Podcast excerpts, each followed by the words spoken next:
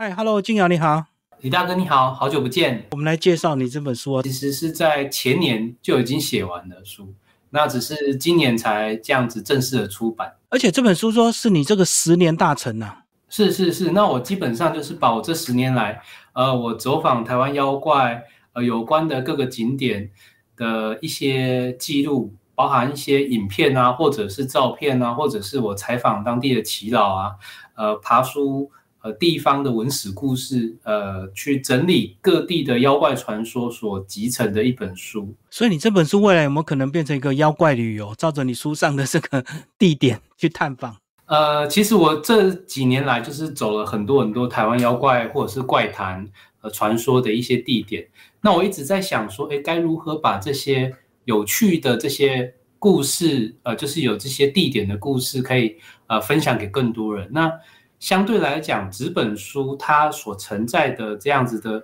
呃载体其实是比较少的，因为毕竟就是一个纸面嘛。那所以说我在这一本书，就是今年呃二零二三年的这个作品，我就做了一个呃很有趣的一个尝试，我就是希望可以把纸本书跟网络资料库连接在一起。那我今年所发表的这个作品叫做《妖怪百宝图》系列作。那基本上就是会以纸本书，就是以这一本书，呃，我与云龙老师合作的这一本《台湾妖怪百宝图》，呃，为一个最重要的一个核心。那并且由这一个核心呢，去衍生、去建立起一个台湾妖怪的网络资料库。那在这个网络资料库里面，就是呃，大家可以。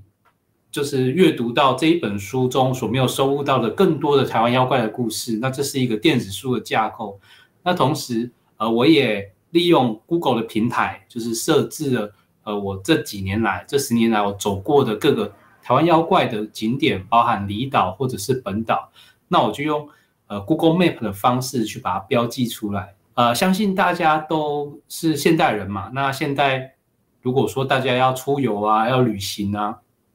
要去各个地方玩，就是 Google Map 是一个非常非常便利的一个工具。那这个工具就是你只要去搜索这个地点，你就可以知道交通或者是当地的一些照片。那所以说，我也利用这一套这个 Google Map 的这款系统，就做了一个我的地图。那基本上就是一个我的台湾妖怪的一个地图。那在这个地图的每个地点里面呢，我都会放置呃，就是当地的这个台湾妖怪的照片。那也做一个简单的简介，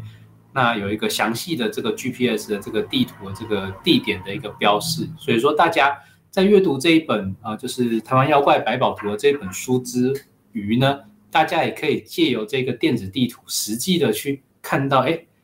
这个地点它曾经有过，比如说猫妖怪的故事，或者是呃这个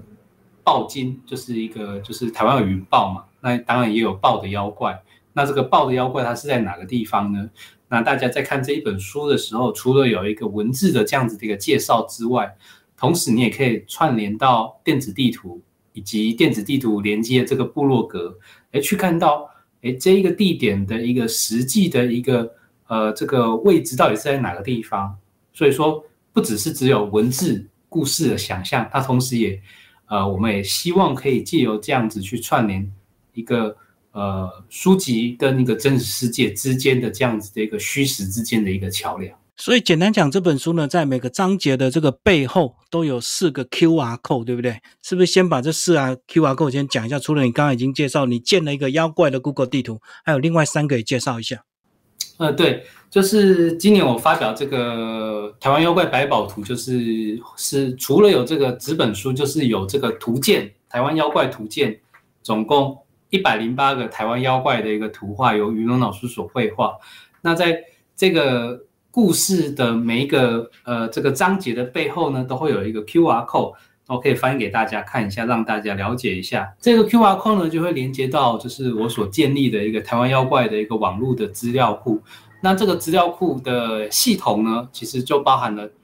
一个电子书，然后以及电子地图，以及。呃，这个部落格就是妖怪故事的部落格，以及第四个是 YouTube 的频道，就是我也有开一个 YouTube 频道，去把我这几年来就是在台湾各地的妖怪传说地点旅行的时候的这个影片，就是剪辑成 YouTube 影片，然后放在这个平台上面，可以让大家去观赏。那希望大家在阅读这些呃有趣的这个台湾妖怪故事的时候呢，也可以发现，哎，其实每一个地点或者是每一个呃这个故事的背后，其实它都会有一个真实的地点。那这些字地点呢，可能是连接呃乡土一些文化或者是历史的一些记忆啊，甚至有一些地点你可能会觉得很有趣，就是哎，竟然在我家门前的一个小水沟或者是一个呃小水塘，竟然就有一个妖怪的故事。那我觉得这也是非常有趣的一件事情。那其实我也很想要分享，就是我之所以想要做这样子的一个地图，其实想要告诉大家的是，妖怪并不是是在深山或者是很遥远的地方才看得到，或者是才会出现。它其实，在你家前面，也许就会有一个很神奇的故事，就在那边。它可能只是被遗忘了。比如说，我家是住在大肚山，那我。这个地区，我们这个地区有一个很有名的一个景点，就是彩虹眷村。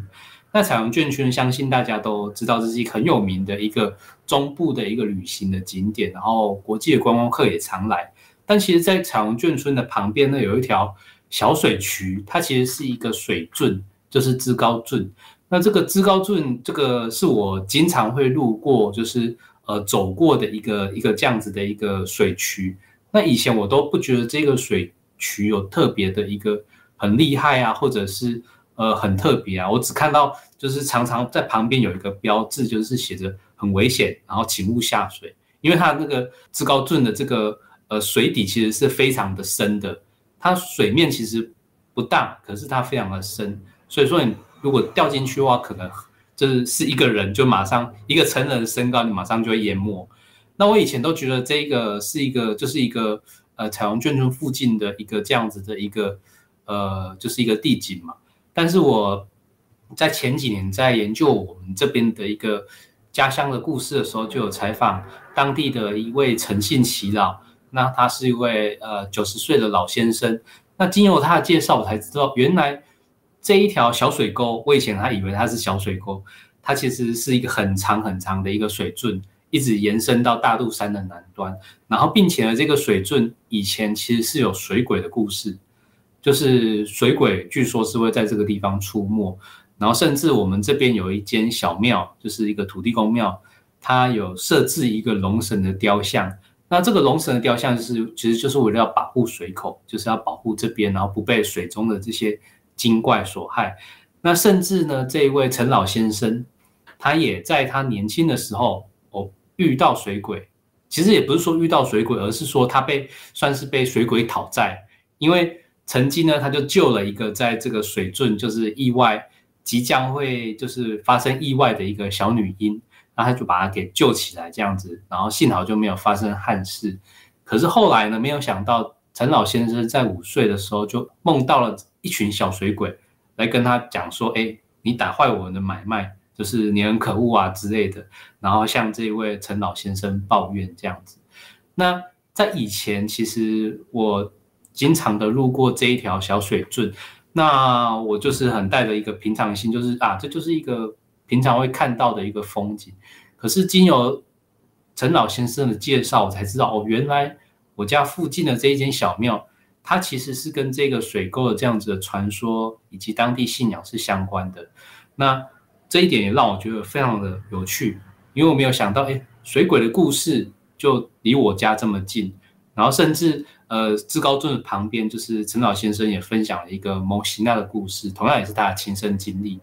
那我我们可能都会觉得某西娜啊，或者是这些鬼怪啊，都是出现在很遥远的地方，然后深山啊、丛林之中。但是我真的没有想到，在我家前面不远之处。只是这个十分钟，呃，十五分钟的路程，那竟然在这个地方其实就有这样子的一个传说，那这一点让我当时是很惊讶。那我也在这几年来的一些演讲啊、讲座之中呢，我也经常分享这样子的一个故事。其实所谓的传说或者是民间故事、神话这些故事，其实离我们并不遥远，但是可能因为历史的关系。或者是因为教育的关系，那我们就慢慢的遗忘了这些故事，或者是就没有机会去接触这些故事。那我觉得这是一个比较可惜的一点。那我也希望借由就是今年发表这个《台湾妖怪百宝图》这一本书，可以让大家更亲近妖怪，然后发现妖怪的有趣之处。所以说，大家其实也可以看到，就是呃这一本书是一个一文一图的一个这样子的一个设计，就是有图画，然后同时有文章。那图画呢，其实都不是恐怖或者是阴森的这样子的一个呃造型。这其实也是我这几年来在从事台湾妖怪研究跟创作的时候，呃，我一直很努力一点，就是我希望可以让妖怪不恐怖。就是对我对很多人来讲，可能妖怪就是一个躲在阴暗处，然后或者是很阴森，或者是很让人恐惧，然后甚至有时候妖怪的故事其实是蛮血腥的，它很恐怖，它可能跟一些呃残忍的一些伤害人的事件是相关的。确实，这个是妖怪的本质。但是对我来讲，其实妖怪也不是只有吓人或者是恐怖的这一面。如果说我们可以更了解妖怪，或者是知道妖怪背后的故事，我们可能就会具有更多的同理心，或者可以发现一个哎，妖怪故事的一个呃很奇妙想象的一个这样子的一个奇幻世界。那我觉得这也是我从事台湾妖怪研究跟创作，呃，最重要的一个目标。这本书里面收录了两百零七种妖怪，对不对？然后画了一百零八个可爱的妖怪地图，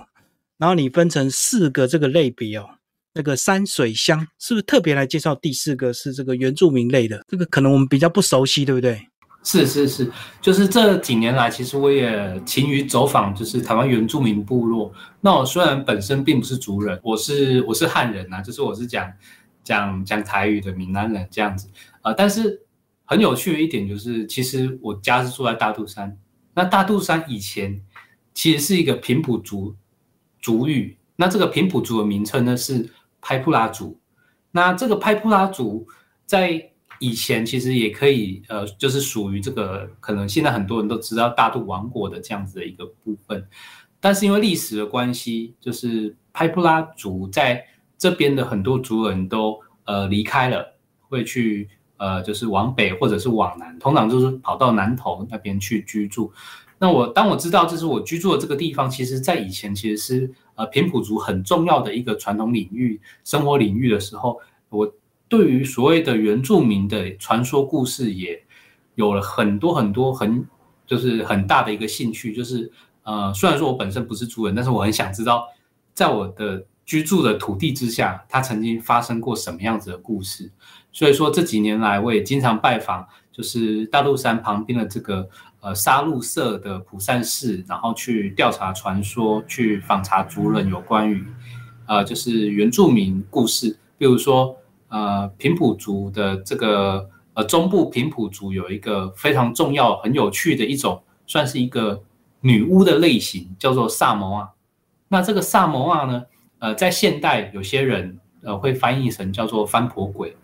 那萨摩亚这样子的一个故事，通常以前呃认为是只出现在这个八仔族，就是中部另一个呃这个平埔族的这个。呃，族群八百族、八仔族传说当中，但是根据我的调查，其实，在大肚山这边，其实也有某呃萨摩亚这样子的一个故事。那萨摩亚听起来好像呃不太了解，但其实大家可以想象，这个词就是在称呼一个巫师，尤其是女巫的这样子的一个身份，而且这是一种黑巫师，她可以就是就是拿着芭蕉叶，然后飞上天空，然后并且她会隐身术或者会定身术。然后或者是使用一些害人的法术等等，那所以说以前的人们都啊认为这样子的一个女巫其实是呃很恐怖的。那对我来讲，这样子的怪谈的故事，其实在在以前其实是中部非常呃非常盛行的。那现在呢，就是因为本土意识的崛起，大家就慢慢的了解到，哎，其实原住民呃族群当中其实有很多这样子的一个。呃，奇妙故事是值得我们去探寻的，所以我也借由这个起点呢，哎，慢慢的呃跑到了台湾各个呃族群呃去了解一些有关于台湾妖怪或者是台湾的这个很特殊的怪谈。那目前在我这本书当中，呃，就是在这个系列作当中，我有把就是台湾现在是有法定原住民族群总共十六组，那我就有就我就有调查出，呃，总共这十六组每一个族群里面，有什么样子的一个妖怪故事，那并且介绍给大家。那我觉得这是非常重要的一点。那这几年来，呃，常常有人问我说，台湾有没有什么最本土、最台湾的妖怪，或者是一个你最想介绍、是最主要的一个妖怪？那我相信很多人的答案都会是某型啊，就是魔神仔。但是我从来不会说这个答案呐，因为我觉得这个问题本身就问的不好，这是一个不好的问题。什么叫做最台湾或者是最本土？是不是要把中国文化剔除？是不是要把日本文化剔除？那是不是把这些我们认为应该剔除的部分剔除之后，那是不是剩下的最后只是原住民故事而已？那我觉得这是不太。正确的一个说法，因为对我来讲，就是在研究台湾妖怪的过程当中，其实也在研究台湾文化。那台湾文化其实不应该用减法去看待它，它应该去用加法去看待它。因为台湾是一个岛屿，那这样子一个岛屿，就是多年来就是呃很多人来来去去，有日本人啊、华人，然后也有美国人、欧洲人。那有些人在这个地方落地生根，有些人则是过客、观光客。那无论如何，这些不同的文化都组成了台湾文化很独特的一面。那同样的，台湾妖怪这样子的文化，也是汇聚着非常非常多很奇特的这样子的一个呃面相。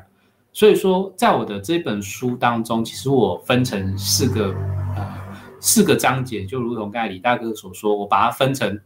呃三界。呃，水界、乡界以及原住民族群，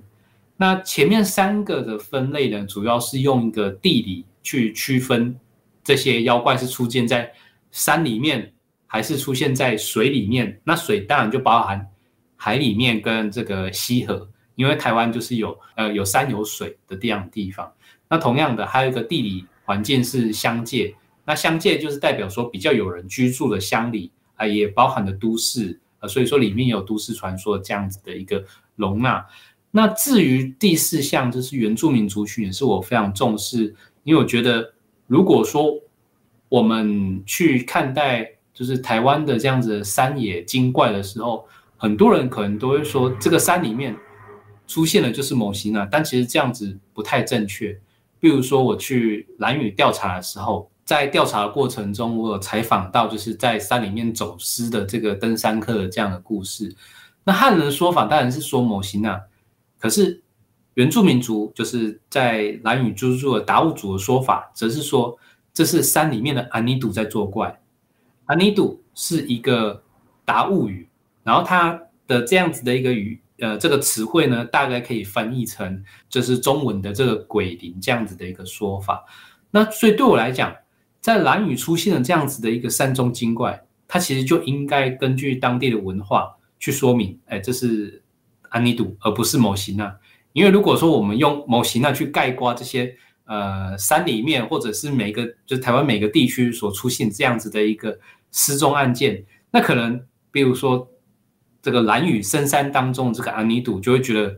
感觉很奇怪，因为感觉被冒犯，因为对他来讲。他的认知是，哎，我叫安妮度，可是你们却用某型那这样的说法来去局限我，或者是限制我。那对我来讲，我觉得就是对我这样子的一个安妮度来讲，我可能就觉得这样非常的奇怪。所以我就用这样子的一个想法，哎，去搜寻、去寻找、去采访，呃，台湾各地的这个原住民族群有关于呃，就是山中精怪或者是水中精怪这样的故事。而这样的故事其实跟汉人就是台湾的汉人，就是不不论是闽南或者是客家族群，其实都非常非常的不同。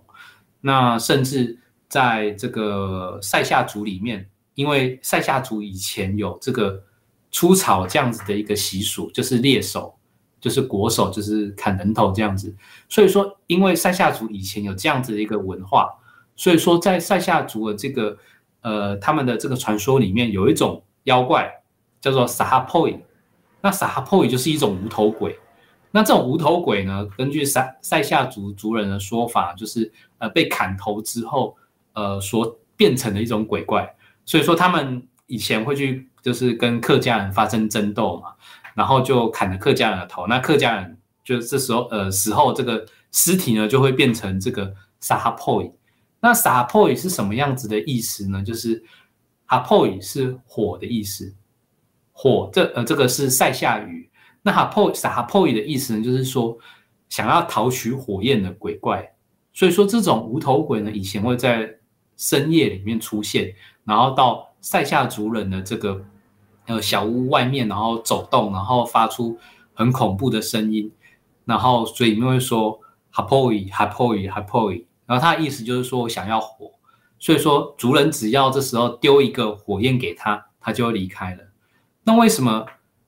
呃撒哈 poi 他需要去讨取这个火焰呢？其实是因为。他因为没有头了嘛，所以说他是无头鬼的这样子的形象。那他是想要借由这个火焰去照亮前路，去寻找他遗失的这个头颅。而且因为晚上是很黑很冷的，他也想要用火焰呃去温暖自己的身体。那这样子的一个故事就流传在塞夏族人的这样子的一个呃这个这个这个族内当中。那我在调查这个故事的时候，其实也是觉得非常感叹。那研究台湾妖怪，其实是很多时候其实是在研究台湾的文化跟历史。在以前，这些可能不被看见，或者是充满阴森恐怖的这些历史的这些呃故事，它其实就是呃变成了，就是转化，可能就是转化成一种很神奇的故事，然后去向人们去讲述一些道理。那就像是这个撒破，对我来讲，就我现在来看，它其实是在。呃，呈现一个以往的一个族群之间的一个这样的争斗，那我们会说这是一个可能是一个原汉冲突，就是一个原住民跟汉人之间的冲突。那在看这些故事的时候，我就会去思考：哎，不同族群之间、不同立场之间的人们，到底该如何互信，然后甚至是互相的接触、互相的呃信任，然后互相的合作或者是妥协，那减少冲突。那我觉得这也是呃，目前台湾文化或者是台湾的这个呃一个社会很重要很重要的一点。那我也就有台湾妖怪的故事看到了这样子的一个呃很重要的这个呃台湾意识。好，那第五个章节要特别请你介绍，就是关于这个妖怪艺术啊，包括你这几年前几年也做了一些跨领域的一个合作，对不对？呃，是是是，就李大哥有提到，就是呃我这一本书除了就是有介绍台湾的，呃，这个妖怪，这个每一个的故事，以及有云龙老师所画的这个图画之外，在书的最后啊，还有一个台湾妖怪的艺术史的这样子的一个简述。那我这几年来，就是呃，我认为就是台湾妖怪其实不应该只局限在民俗学这样子的一个领域当中。那我的这个想法其实也是受到日本的学者的启发，这样子，呃。对于就是呃，对于就是东亚，就是比如说中国或者是日本或者是台湾呃的这个学者来说，研究台湾妖怪或者是妖怪学的这样子的研究，其实很重要的一个领域是在民俗学，就是你只要是研究台湾妖怪或者是怪异的这样的传说，呃，第一个要做的就是民俗学。所以说，如果说大家去日本读书，然后你想要去研究日本妖怪，那个日本没有所谓的妖怪学系，但是有民俗学系。所以说，呃，就我有认识一位朋友，他就是因因为很喜欢这样妖怪的文化，所以说就呃进入了这个民民俗学系，然后去研读。那但是呃，就是对我来讲，其实民俗学。也不一定只是台湾妖怪唯一的这样子的一个领域。呃，日本的学者小松和彦老师他就有提到，其实所谓的妖怪应该是一个跨领域的一个展现，它可以在文学、人类学，或者是这个呃美学、这个艺术呃不同学问之间，就是进行一个这样子的一个人类文化学这样子的一个跨域的表现跟研究。那所以说我这几年来，我也一直在思考。呃，这一点，然后并且希望可以让台湾妖怪的这个文化，或者是这样子的一个概念，可以触及更多的领域，或者是我想要去研究各个领域当中，就是台湾妖怪的呃不同的展现。那举例来讲，就是我这几年来，我有跟一些音乐家合作，就是呃为台湾妖怪呃写歌谱曲，就是有制作，比如说像。林头姐的这样子的歌曲啊，然后蛇郎君啊，或者是这个周成过台湾这样子的一些故事，就是把以前的故事，就是转化为所谓音乐的这样形式。那甚至也撰写了音乐小说，就是台湾妖怪的这样子音乐小说，就是呃《妖怪民歌录》，就是之前也有跟李大哥提到。那呃，除了这样子的一个呃表现之外呢，那金牛联经出版社的这样子的一个，就是呃我之前的一些妖怪书籍是在联经出版，那呃借由联经出版社这样子的一个多方合作，所以说我的妖怪台湾等作品啊也有呃就是改编为舞台剧、音乐剧，只是希望可以用戏剧娱乐的方式去展现更多台湾妖怪文化的魅力。那除了这些，呃，我自己所做的创作之外，哦，当然还有绘画的这个方面。这绘画这个方面也是我一直很努力的，在希望有一些突破。所以说，像今年，呃，就是这个台湾妖怪百宝图，呃，我跟于龙老师合作的，就是呃，有关就是我们一起就是去想象，就是台湾妖怪到底它有什么样的形象。所以说，后来这一百零八种的这样子的一个妖怪的形象。那我们的想法其实是想要像这个台湾的一个呃妖怪的版画艺术，就是纸钱有一种纸钱叫做外方纸。那这种外方纸呢，其实是台湾很独特的一种纸钱。那这个纸钱呢，它就是呃可以说是台湾妖怪鬼怪的一种很在地的一个版画艺术的展现。那传说以前是有一百零八种的这样子的一个外方纸。那不过因为时代的改变，所以说现在已经没有办法找到这么多的呃外方纸的图画哦。所谓外方纸，就是以前台湾人也不是说以前啊，现在还是会，就是呃我们会把一些妖怪的形象，然后刻印，然后这个印在这个纸钱上面，然后并且用这样子外方纸去驱逐妖怪。所以说大家可以想象，这是一种符纸，然后可以是一种怪兽的战斗卡牌。就是以前如果说台湾人。被白虎缠上，被五鬼缠上，被白猿缠上，哦，这些妖怪在侵害你，或者是附身，这时候法师跟道士就会做这盖，这盖就是祭煞改运。那在做这个这盖的这过程当中呢，就是需要使用外方子，然后借由烧化外方子的行为，这样子的仪式呢，呃，去驱逐妖怪，让这些附身在你身上，或者是。造成你生活不顺，这些妖怪就是离开。那这是一个外方子的一个很有趣的一个展现。那因为现在已经找不到一百零八张这样子的一个妖怪的图画了，呃，所以说呃，我跟云龙老师就是呃，利用我们现在的一个呃想法，然后重新去描绘出一百零八种这样子的台湾妖怪的形象。那我认为台湾妖怪的这样子的造型化、形象化，呃，尤其是呃往不恐怖的这样子的一个。形象展现是我一直来，嗯，就是我们一直以来很很期望的一个目标，所以说很高兴，就是呃，在今年的这个作品，呃，就达成这样的一个目标。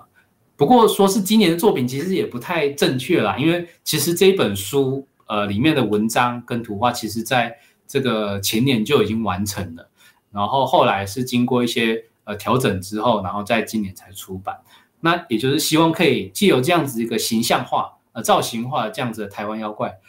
让大家可以看到，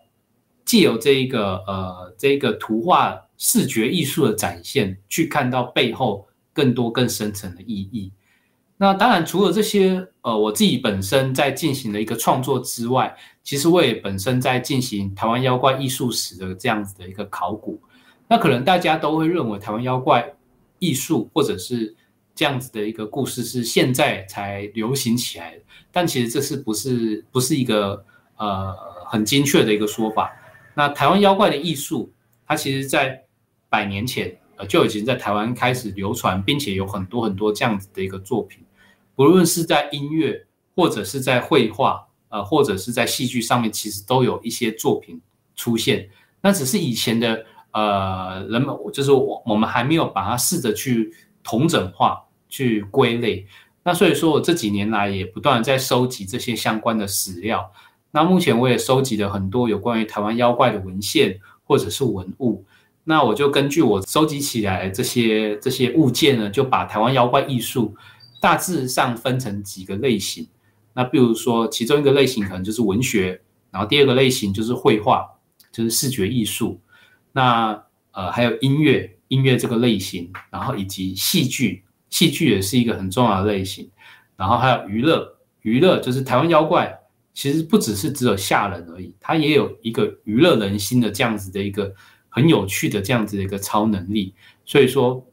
呃，我就把这些类型分门别类，然后统整出呃这百年来到底台湾妖怪他是从什么样的形象被人们塑造，然后到了现代，他又如何的呃，就是跟这个台湾社会。进行一些呃这个对话，比如说在最早期的时候，其实台湾妖怪的形象是日本人绘画的，就是在日治时期的这个台湾妖怪很多的这样的形象是有一些日本的画家所画的。那呃音乐方面的话呢，其实台湾自古以来就是有一个两国啊国啊的这样子的一个一个这个音乐艺术。那当然，如果说加上表演的话，就是寡喜，就是寡喜这样子。那不不论是寡或者是两这个寡喜，其实都有一些鬼怪说唱、鬼怪故事的这样子的表演。比如说拿刀记啊，就是林头姐、林头姐这样的故事，或者是周成过台湾这样子的一个鬼故事，其实在台湾是流传的非常非常的久，并且也就是呃告诉台湾人，就是台湾的女鬼是什么样的形象。那其实这样子的故事，或者是这样子的一个类型，都非常的有趣。那呃，当然就是呃呃，现在可能没有办法，就是就是马上这样子从，比如说十七世纪、十八世纪一直讲到现在，到底是什么样子？如果说大家有兴趣的话，也可以来翻一翻，就是呃今年的这个我的作品《台湾妖怪百宝图》，去呃认识台湾妖怪艺术，就是从古至今而来，到底有什么样子的一个。呃，奇妙的展现。谢谢静瑶，我们介绍你的新书《台湾妖怪百宝图》，然后九哥出版，谢谢，谢谢，谢谢李大哥。